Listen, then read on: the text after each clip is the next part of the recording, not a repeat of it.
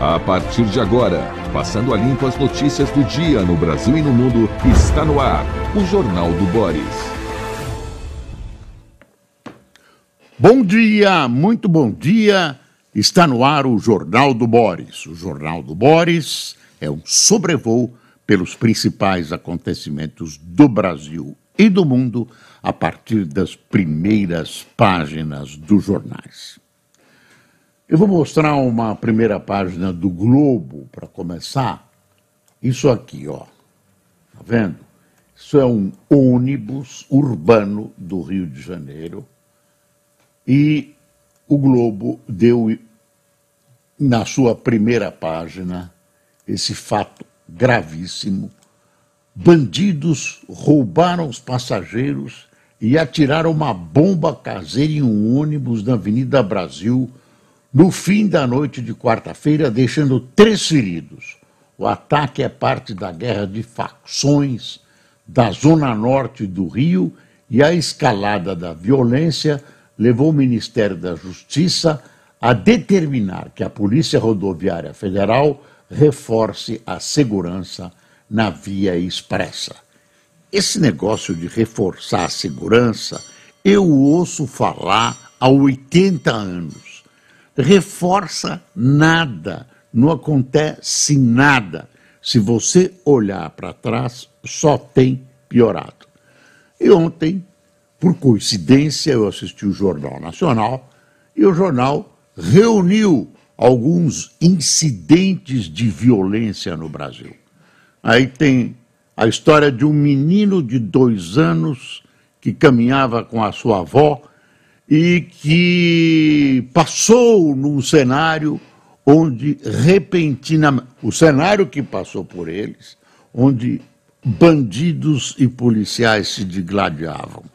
O menino levou uma bala nas costas que atingiu uma vértebra. Está internado, graças a Deus, em estado estável, pelo menos é o que dizem os médicos. E por aí adiante, uma série de violências. Na Bahia, uma perseguição e mais mortes. Mortes de policiais. Então, a situação da segurança pública no país tem degringolado. Você pode pegar os boletins de polícia e dizer: olha, reduziu-se o número, o número foi reduzido. É, mas a sensação de insegurança continua e continua se aprofundando. Números de homicídios não uh, se uh, sintonizam com o número de assaltos, com o medo que a gente tem de sair na rua, o que uh, transforma o país em termos de imagem num país de violência e impunidade. Impunidade. Aí quando o indivíduo, o bandido, é preso, aí vem um relatório. Ele já tem uma ficha corrida de dois metros, tem cinco assaltos, dois estupros, uh, duas medidas, não sei o quê. Ele está solto nas ruas ele está solto nas ruas. Aí vem esse sentimento de bondade. Ah, eles são vítimas da sociedade. Somos todos geneticamente muito bonzinhos, todo mundo é bom e tal. E nós que trabalhamos, que precisamos andar pelas ruas, que votamos, que pagamos impostos, continuamos sendo assaltados, né? alguns violentados, né? e com uh, medo, medo de andar nas ruas, medo de ficar dentro de casa, porque esses indivíduos estão invadindo as casas. Então, esse sentimento de impunidade, muito impulsionado por esse sentimento, ah, vamos recuperar essa gente, eles merecem outra chance e tudo. Deixa esse pessoal na rua, esse pessoal não tem solução. Não tem, a única solução é o encarceramento, ou então eles terem medo, temerem a lei. Não. Aqui eles sabem que a possibilidade de eles irem para a cadeia efetivamente e cumprirem uma pena longa efetivamente é muito curta. É muito curta. Você tem, para combater o crime, você pode botar um caminhão, um caminhão de gente uh, dizendo o contrário, mas é o seguinte: você precisa tirar essas pessoas de circulação. Claro que tem que respeitar os direitos, direitos humanos dessas pessoas. Os presídios têm que ser presídios uh, decentes. A vida deles na prisão tem que ser decente, se possível, com aprendizado de alguma coisa, com trabalho, etc, etc. Eles não vão ser enjaulados num zoológico. Vai se tentar separá-los da sociedade, porque eles transgrediram as regras da sociedade, e tentar dar uma chance de recuperação, o que não é fácil. Isso, de um lado, tirar essa gente de circulação, e de outro, tentar enfrentar a questão da violência que é mundial. Você viu Roterdã, saiu um cara atirando, matou duas, três pessoas. Isso na civilizada Holanda. Quer dizer, existe essa tendência de violência no mundo. As razões ainda são desconhecidas. Isso provoca consequências políticas com reações de grupos extremistas que se aproveitam dessa situação para, iludindo o povo, galgar ao poder. Então, você precisa de penas mais duras, que sejam cumpridas. Não tem saidinha no Natal para visitar a mamãe, para o cara que assassinou a própria mãe, ou no Dia dos Pais, para o indivíduo que assassinou o próprio pai, como acontece aqui no Brasil. Acabar com as saidinhas, reduzir para alguns casos mais graves, para reincidências, essas saidinhas, né? essa progressão de pena tudo muito bonito no papel, lidando com almas limpas, com almas boazinhas, cuja essência é positiva, e nós aqui embaixo nos estrepando. As pessoas que estavam ontem, no Rio, foi quarta-feira no Rio de Janeiro, ah, esses bandidos entraram no ônibus urbano de pessoas que voltavam muito provavelmente para suas casas depois de um dia de trabalho assaltaram as pessoas, limparam os seus bolsos e depois jogaram uma bomba caseira que explodiu dentro do ônibus, ferindo várias pessoas. Isso é intolerável, intolerável. Esses bandidos agora podem ser presos, como ah, o caso não, não, a prisão não se dá em flagrante, eles vão passar por uma avaliação que eu não me lembro o nome uh, do juiz, o juiz solta, eles vão responder o processo em liberdade e vão cometer violências de novo. Agora, o outro lado do combate é educação, você tem que ter uma educação, isso vai demorar uma geração, viu? Educação integral o dia todo, uh, professores, educação de qualidade, integral, digo, o dia todo, o dia todo. Não deixar a criança na rua. Quer dizer, ter uma série de medidas preventivas, permanentes contra a violência e contra o crime, e tem as medidas repressivas que têm que ser tomadas, medidas policiais. Infelizmente, nossas polícias estão contaminadas pela corrupção. A ponta do combate à violência e ao crime está contaminada.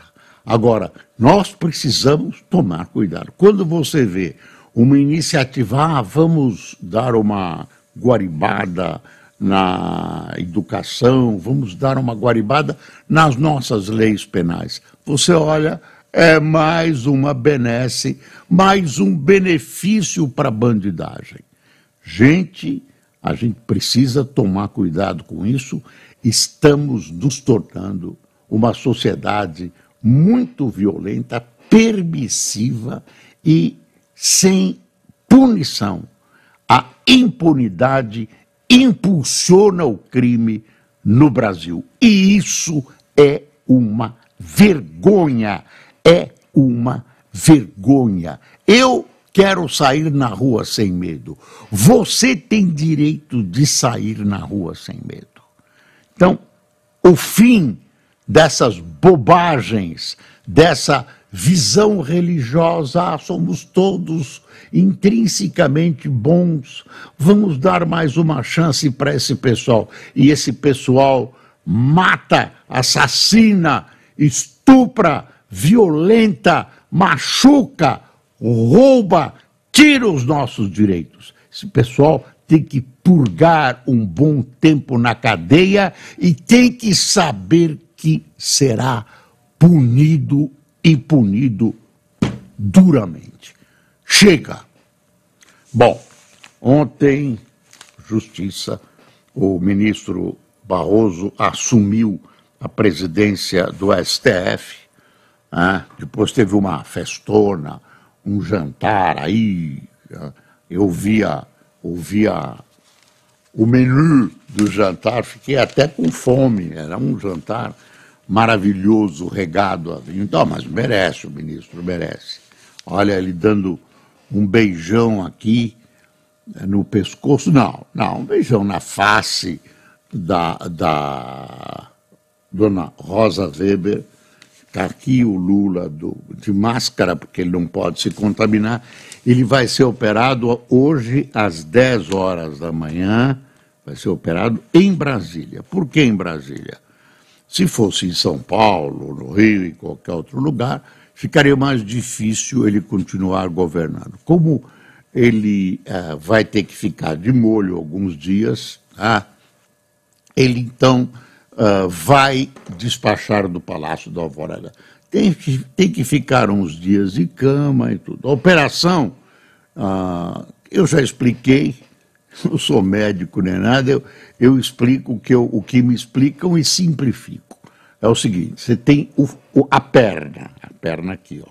Aqui, uma bola, e chamam de bola mesmo, que é a tal cabeça do fêmur. Isso aqui é um osso, fêmur. Vai do joelho até perto da bacia. E essa bola encaixa na bacia e faz todo esse movimento que a gente tem na perna. A maioria das pessoas tem. Outras pessoas só mexem na. Bom. Aí essa, essa, essa bola se desgasta, tem um problema, a bacia que acolhe também se desgasta e a pessoa tem tremendas dores. Dói para burro, né, Fernando?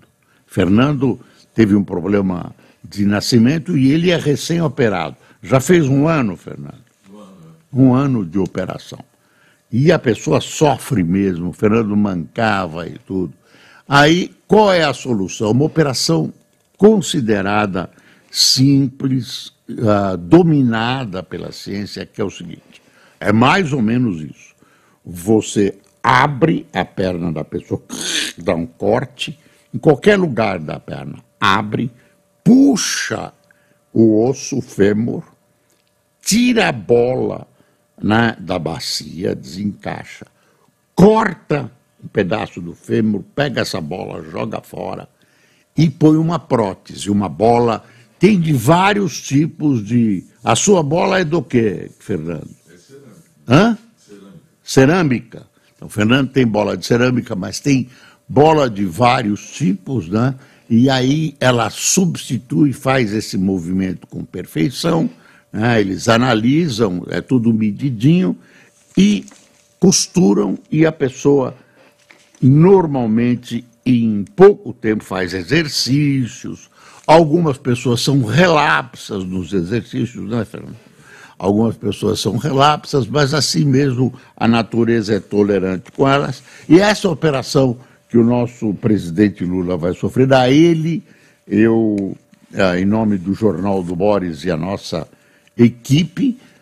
Uh, desejo uh, felicidades dessa cirurgia, que ele se recupere rapidamente e que ele consiga escapar desse sofrimento que são as dores que o Fernando nos relata e que eu sei que são muito agudas e que obrigam a pessoa a tomar esses remédios anestésicos, antidor, anti-inflamatórios o tempo todo, e esses remédios fazem buracos no estômago das pessoas e tudo.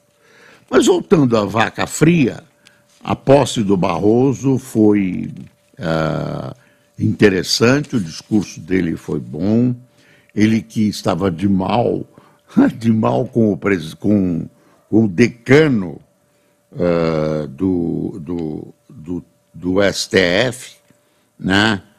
Uh, ministro. Ele, peraí, deixa eu ver. Ele ficou de bem, né? ficou de bem, eles se abraçaram. O ministro Gilmar Mendes está aqui, ó. Cada um falou cada coisa do outro, ó. São coisas que a gente não deve repetir. Não faça, não repita isso em casa, que é perigoso. Eles. Foi uma reconciliação. Gilmar Mendes fez uma, um elogio bonito a ele. Ele é um homem preparado. Uh, tem o fato de ter Rosa Weber, que teve uma boa atuação uh, uh, na presidência, como sombra, né? ela vai se aposentar, está fora, mas todo mundo vai lembrar da Rosa Weber. Ele assume numa quadra muito difícil do país, numa briga violenta, numa briga violenta com os outros poderes, especialmente com o poder legislativo. Né? Tem essa história de, da, da do marco uh, dos índios lá. Então, isso está Tá, olha, petista avalia vetar trechos do marco temporal do Senado. O líder do governo no Senado, Jacques Wagner, sinalizou que o presidente Lula pode vetar trechos do projeto de lei do marco temporal das terras indígenas. A aprovação do texto foi uma resposta dos senadores à decisão do STF, que considerou a tese inconstitucional. Aí veio o Congresso disse: não, a lei é essa, e vota uma lei nova. Aí va vai haver uma série de ações, quem vai julgar, em última instância, é o Supremo, que já tem uma posição afirmada. Então, os deputados, senadores estão imaginando que vão fazer uma emenda constitucional, uma PEC, enfiar umas palavras na Constituição que garantam, claro, a constitucionalidade. Desculpe, é constitucionalidade desse marco temporal. Aliás, você deixar o tempo correr e de repente vem aí uma tribo de índios com ou sem razão e diz o seguinte: não, essas são nossas terras. Está lá um agricultor, a avó dele já era dona das terras, eles cultivam lá, ou subsistência, ou enfim, é a vida deles. Aí tira e, e, e dá a terra para os índios. Espera aí, isso traz insegurança jurídica. Traz insegurança jurídica. Não dá. Então, ah, o que se deseja é marcar uma data de, olha, daqui por diante acabou, não tem mais reivindicação. E é isso que estava sendo feito mas os amigos dos índios, os amigos da floresta, os natureba, todo mundo é contra isso, porque a terra é dos índios e eles têm direitos, e aí são direitos. Toda, todo o Brasil era dos índios, diziam os menos credos. Tem que devolver tudo para eles. Inclusive o prédio do STF, o, o, o prédio do Planalto e tudo. Bom, é, Queria desejar ao ministro Barroso a melhor das gestões. Luiz Roberto Barroso tomou posse à frente do STF, pregou a harmonia entre os poderes em meio à pressão dos legislativos sobre o corte. O presidente Lula esteve com os ministros usando máscara, relata Mônica Bergamo. Uh, teve lá um, um trecho do discurso do doutor Barroso, que ele falou, ele deu um pau, ele fez uma crítica ao a nós contra eles. Não sei se foi sem querer, se ele esqueceu que estava lá O autor disso, que era o nobre presidente Lula, o autor dessa ignomínia nós contra eles, dividindo e separando o Brasil, né, uma bobagem gigantesca que até pegou nós contra eles, mas se foi de propósito ou não, não sei, mas valeu pela crítica. O valor, o valor que está aqui, ó, estampa na sua manchete Petrobras busca plano B para explorar novas áreas da margem equatorial. Como tem dificuldade, como o governo, o Lula, está a favor dessa exploração e ele sempre se manifestou. Ele se manifesta pela defesa da Amazônia. Ah, vende a sua imagem de defensor do meio ambiente vai explorar petróleo na margem equatorial, né, na, na, na foz do Amazonas, é um problema, é um problema. Aí estão pensando em, em levar esse, essa exploração para as costas do Rio Grande do Norte. Tá assim o texto aqui, ó. A dificuldade de obter licença ambiental para perfurar poços de petróleo na bacia da Foz do Amazonas na margem equatorial levou a Petrobras a buscar um plano B com foco em áreas do Nordeste. Documento obtido pelo Valor mostra que a companhia pediu ao IBAMA para priorizar o licenciamento de dois blocos na bacia Potiguar, no Rio Grande do Norte, onde a empresa já produz petróleo, mas quer ampliar presença nessa parte da margem equatorial. Eu não sei no que vai dar isso, mas tem aí né, um, um, um, uh, dois assuntos que trombam: o assunto de defender a Amazônia e o assunto de perfurar uma coisa que o Ibama diz que é perigosa para o meio ambiente, perfurar petróleo na foz do Amazonas. Ah, a Folha tem um editorial.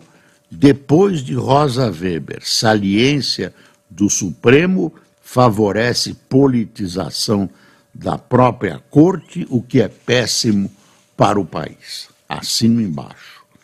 Ah, e depois o outro editorial é greve na USP por mais professores expõe atraso no financiamento do ensino superior público do país. E o ensino fundamental? Esqueceram-se do ensino fundamental? As crianças estão aí na rua. Tem que ser em período integral, tem que formar a criança na escola, tem que dar comida para essa criançada, tem que passar o dia todo na escola. Isso não é tão caro assim. Dá menos verba para os senhores parlamentares, essas verbas que eu não sei exatamente o que eles fazem com ela. Ah, bom, ah, com elas, verbas. Barroso prega harmonia entre poderes e acena a militares e minorias. É um, ele é assim um poeta, um filósofo, é uma figura interessante e por, por causa dessa uh, tendência dele à cultura, ao pensamento, ele é muito hostilizado, diz, ah, é comunista, não é verdade. Então vamos ver, vamos ver o que pode, uh, o que pode o nosso ministro Barroso fazer nessa presidência. É, são 11, né? Ele, ele é sozinho, mas é importante. Olha que está correndo nesse momento no Congresso. Olha, presta atenção. Rediscussão no Congresso de decisões do STF pode ser em vão. Disputa com o poder legislativo corre o risco de se tornar frente de desgaste intencional para o tribunal. O que, que querem alguns deputados? Um, um projeto. É o seguinte: alguns casos específicos, em alguns casos específicos, o Congresso poderá revogar decisões, sentenças, né, transitadas em julgado pelo Supremo. Claro que tem que ter razões, mas razões a gente encontra. E isso pode ser explosivo. Claro que o Supremo não quer. Será que é normal? Não sei, mas tem muita gente que quer. Então, se o Congresso acha, por exemplo, inconstitucional uma decisão do Supremo, pode revogar a decisão do Supremo. Ah, eu tenho um amigo que vive me falando no café. Quem julga o Supremo? Quem decide o Supremo? Está aí uma das decisões. Agora, com esse Congresso aí, talvez seja melhor deixar as decisões com o Supremo, não sei.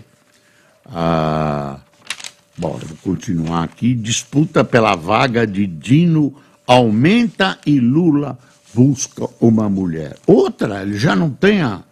Não, é para o cargo, né? Ministro é cotado para a vaga de Rosa no STF. Nomeação feminina para a pasta da Justiça seria inédita no Brasil.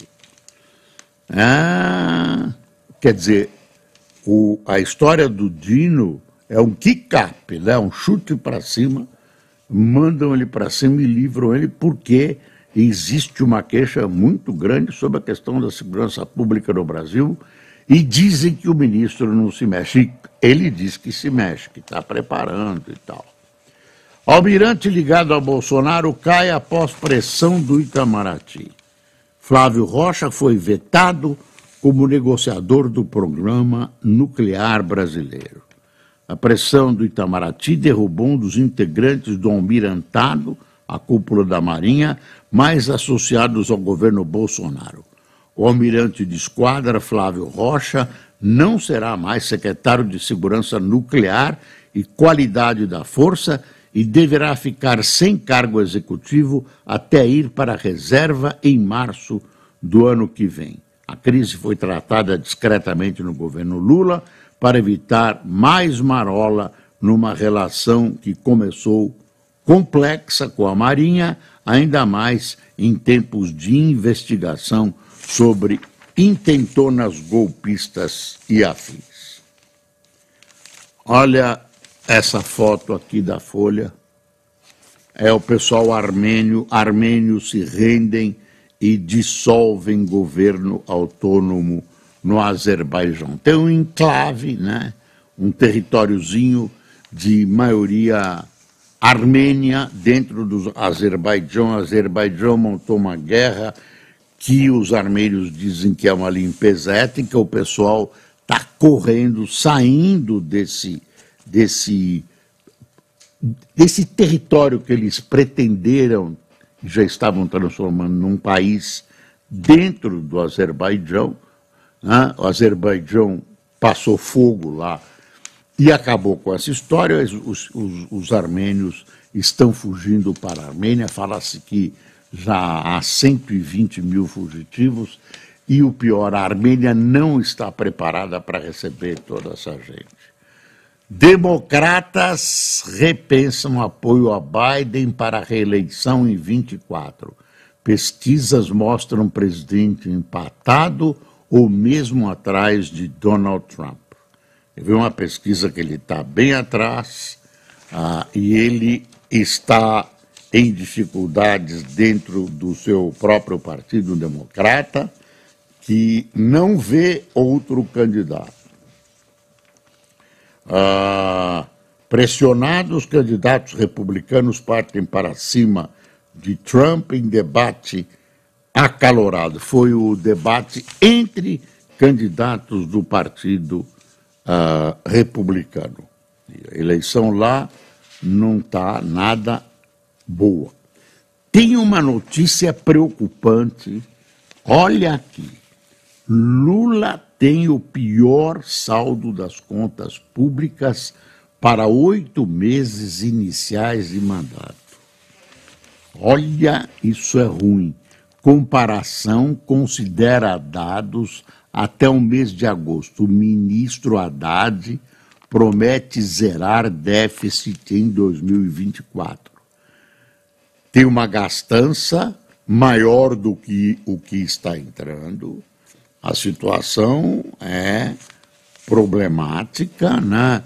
mostra que a aritmética uh, que o Estado uh, e em que o Estado coloca a esperança de todas essas modificações darem certo não está se concretizando. Né? O governo está gastando demais e se isso não for resolvido, a gente corre o risco de uma falha em, em todo esse arcabouço fiscal, em tudo isso que está sendo é, desenhado para uma economia forte e pujante. Se não é, houver arrecadação suficiente, eu não sei como isso vai ser resolvido. Vejo uma solução no meio do caminho, que é o aumento de impostos, que é um horror. Ah, deixa eu ver mais, se tem mais alguma coisa. Claro que tem, mas ele não pode dar tudo, né? Carro elétrico tirará empregos e greve não importa, diz Trump. Tem uma entrevista do reitor da USP dizendo que a greve é injusta, ele pede para os alunos que são contra a greve se organizarem para enfrentar essa greve, blá, blá, blá, blá, uma entrevista longa. São Paulo e arredores perderam dois ibirapueras de, ve de vegetação em um ano. Você viu? Vai percebendo cada anúncio do tamanho de um bonde que os jornais estão publicando da Prefeitura de São Paulo. É o prefeito ganhando dinheiro para se popularizar, ganhando não, gastando dinheiro para se popularizar e tentar a reeleição. Por enquanto, você sabe o nome do prefeito? Você sabe o nome do prefeito? Você sabe? Olha, os dois sabem, dois sábios. Tite diz não, e Mano Menezes é o novo técnico do Corinthians. Mano Menezes, parabéns pela sua coragem. É, Corinthians em crise, São Paulo em crise, é tudo em crise. Bom, quem tomou café conosco nesta sexta-feira? Tá frio em São Paulo, viu? Beto César, Eugênio Bolzan, Paulo Teslar ou Teslar, Paul, uh, Robson Tadeu, Tânia Fazini, Bianca Cruz, é Bianca, Rose Tomé, Alessandro Schubert, Marilene Flores, Carlos Eduardo, Ale Alexandre Branco, Júlio Gortz, Otaviana Domingos, Vitório dos Santos, Dilene Miranda, de Aruçuaí, Aruçuaí. Não sabe onde é, né? Não pôs. Eu também sou ignorante, se desculpe, habitante de Aruçuari, Aruçuaí. O nome é bonito, mas a nossa ignorância. Vê aonde fica, né? Vocês estão aí. Hã? em Minas Gerais. Pelo menos dá uma corrigida. Rosi Makovski, de Joinville, Ney Oliveira, de Irapuru, São Paulo, e Elisa Cristina, de Fernandópolis. É, aqui a gente não esconde a nossa ignorância. Eu não sabia mesmo de Aruçuaí, agora. Araçuaí. Araçuaí Agora já sei, pode perguntar na segunda-feira que eu lembraria. Deve ser uma cidade muito bonita, o nome é lindo e eu vou dar uma estudada nela logo depois do jornal. Pessoal, tenham um fim de semana ótimo. Muito obrigado por sua audiência. Felicidades para o Lula na operação que é daqui a pouco. Ele tem medo de anestesia, mas vai estar tá tudo certo, viu? e vamos ter uma experiência com a dona Janja, que vai ocupar por algumas horas o lugar de vice-presidente. Será que isso não vai dar uma ciumeira no Alckmin? Não. Bom dia.